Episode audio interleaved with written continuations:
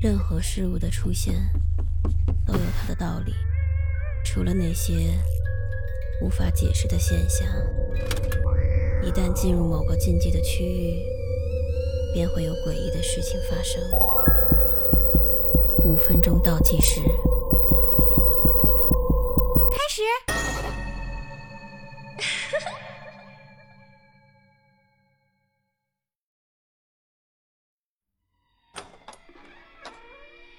老公回来的时候，已经是凌晨四点半了。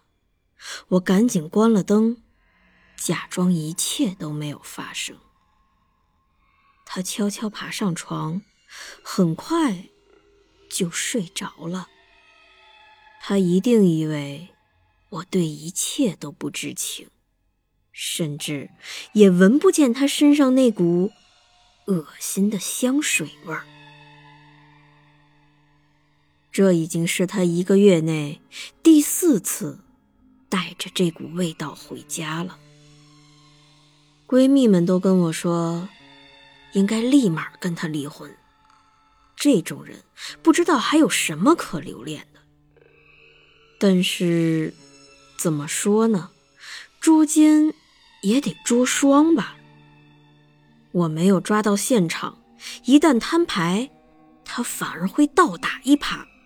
说我反应过度，不懂他的工作压力有多大，整天就只知道胡思乱想。偶然间，我认识了一个大师。据说，经过他调解的夫妻，都会和好如初。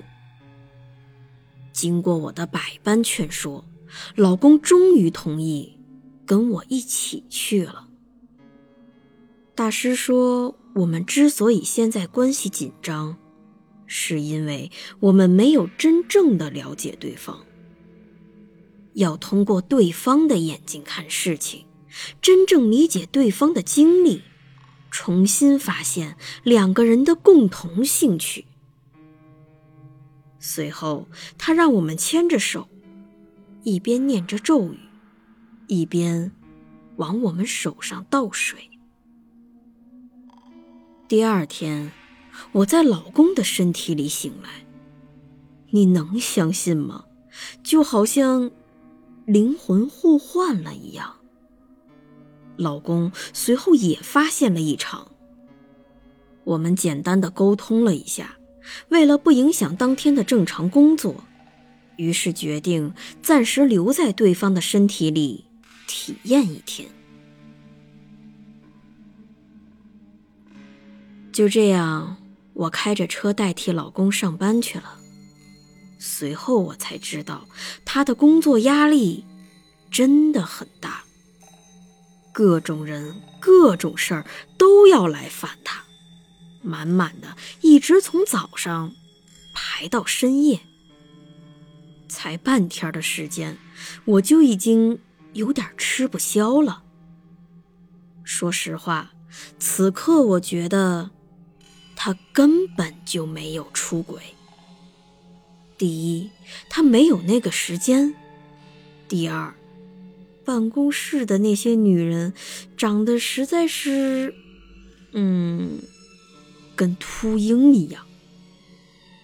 唉，没办法，谁让我顶替他一天，再烦再累，我也都得把这一天撑下去。不过，我也真的希望。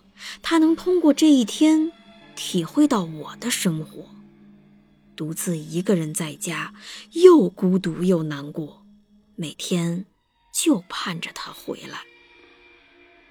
不管怎么说，我非常感谢这个大师，他让我们第一次毫无保留的了解对方。晚上下班后，我参观了老公的储藏室。平常他偶尔会过来摆弄他那一堆无聊的钓鱼设备。